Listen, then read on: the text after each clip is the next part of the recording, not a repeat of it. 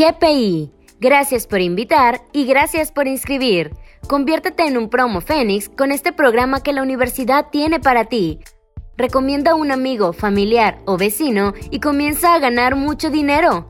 Si eres un alumno de la modalidad virtual, regístrate en www.cnci.edu.mx diagonal Phoenix Card para recibir tu Phoenix Card. Si eres un alumno de la modalidad presencial, acércate con tu coordinador de admisiones y solicita tu Phoenix Card.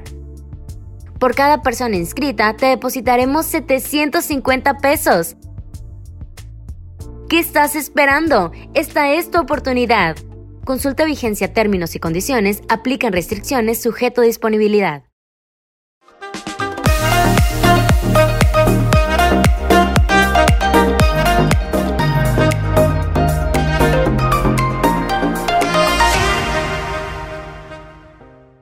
Buen día.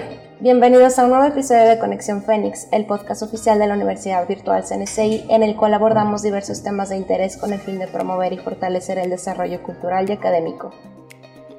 Las computadoras se han vuelto una de las herramientas más importantes para nuestros estudios, trabajo y vida diaria. Por ello es muy importante que, además de escoger la computadora ideal, conozcamos los cuidados que requiere. Mi nombre es Rocío del Ángel y hoy nuevamente nos acompaña el ingeniero en sistemas Néstor Reyes, quien actualmente labora como jefe de infraestructura en la universidad. Hola Néstor, ¿cómo estás? Muy bien, Rocío. ¿Y tú? También muy bien, gracias.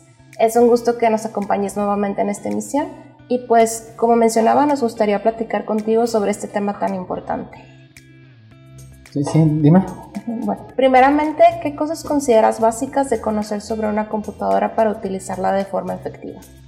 Ok, eh, hay que entender eh, que las computadoras, pues todos son programas, ¿verdad?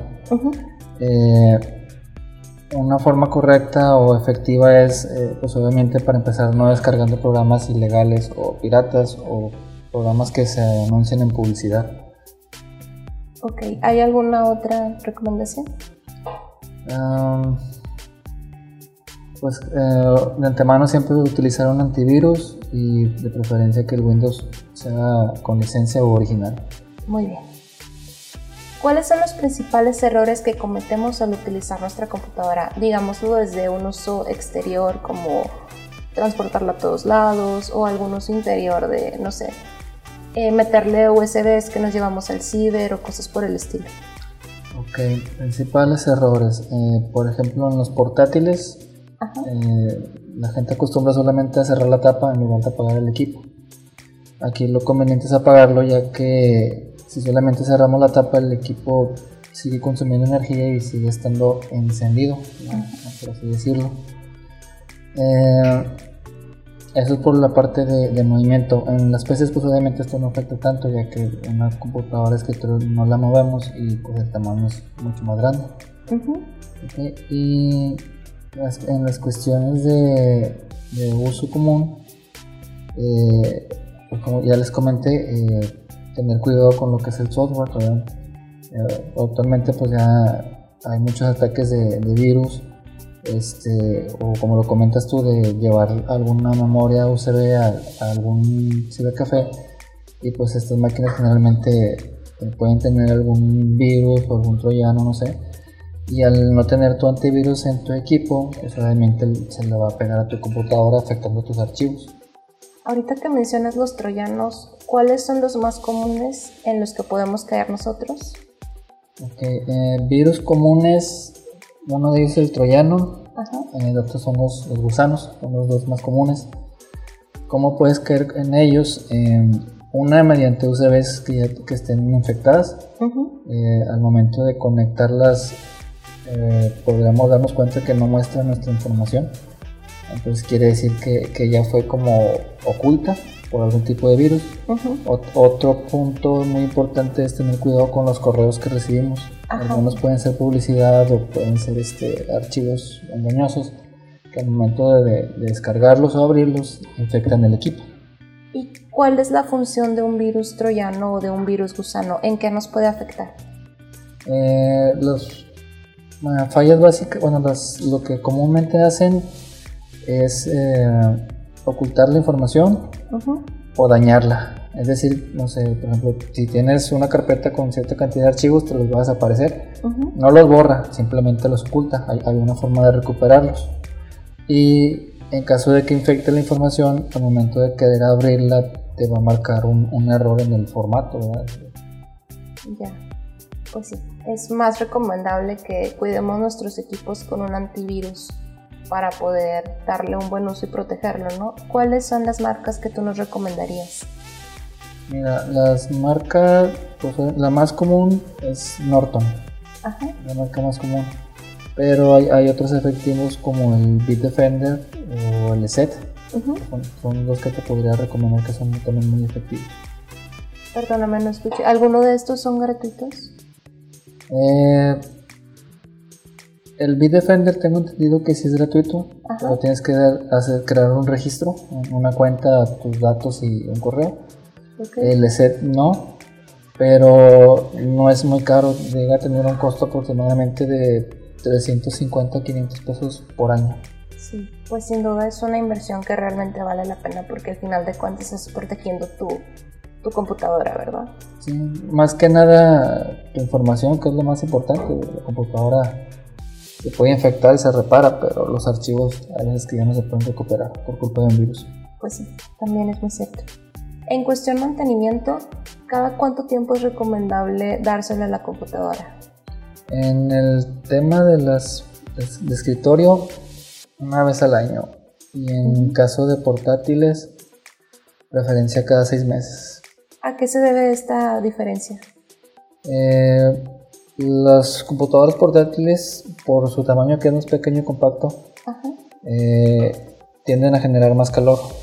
Entonces no requieren de tanta tierra acumulada para que este calor se genere. Y como son espacios cerrados, obviamente hay menos circulación de aire. Y en el contrario, una de escritorio, que pues generalmente es una caja que es más grande, tiene más espacio, entonces eh, vaya, no se no genera tanta temperatura como una portátil. Ya, entonces poniéndolo en términos llanos, las laptops necesitan ser abiertas para poder limpiarlas. Exacto, un buen mantenimiento en una laptop se desarma por completo el equipo, se limpian lo que son las partes de ventilación, se lubrican los ventiladores y se cambia la pasta térmica del procesador. Ya. Y vale la pena mencionar que todo esto lo tiene que hacer un experto, no nosotros ni siguiendo tutoriales de YouTube porque pues lo podemos echar a perder.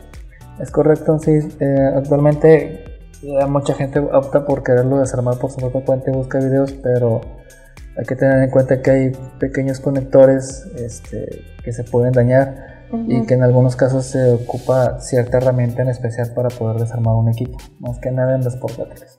Exacto. Y bueno, Néstor, ¿tú cuándo consideras que una computadora ya no es funcional? Esto ya dependería también del uso del, que le dé el usuario. Un ejemplo, em, puede ser un equipo que esté lento, pero funciona. Pero obviamente cuando recién se compra el equipo tiene cierta velocidad conforme pasa el tiempo. A lo mejor por archivos o programas se empieza a hacer lenta. Ah, no es que ya no sea funcional, simplemente a lo mejor requiere un upgrade. Eh, y concretando tu pregunta, yo creo que es deja de ser funcional hasta el momento en que el equipo ya no enciende. Y en promedio de años, si nos pudieras dar un estimado de cuánto es, obviamente va a variar dependiendo del cuidado que le dé cada persona, pero cuánto sería como el promedio ideal en que un equipo debe durar. Ok, eh, el promedio sería aproximadamente 5 años. Es yo creo que un tiempo de, de uso. Tiempo de vida pues se puede extender a lo mejor mucho más, pero obviamente llega un punto en el que se vuelve obsoleto. Sí. Por cuestión del mismo sistema operativo también. Sistema operativo, piezas, refacciones, a lo mejor que ya esté muy dañado y ya no sea reparable. Pero pues, generalmente es 5 años es lo que considero que se debería de renovar el equipo.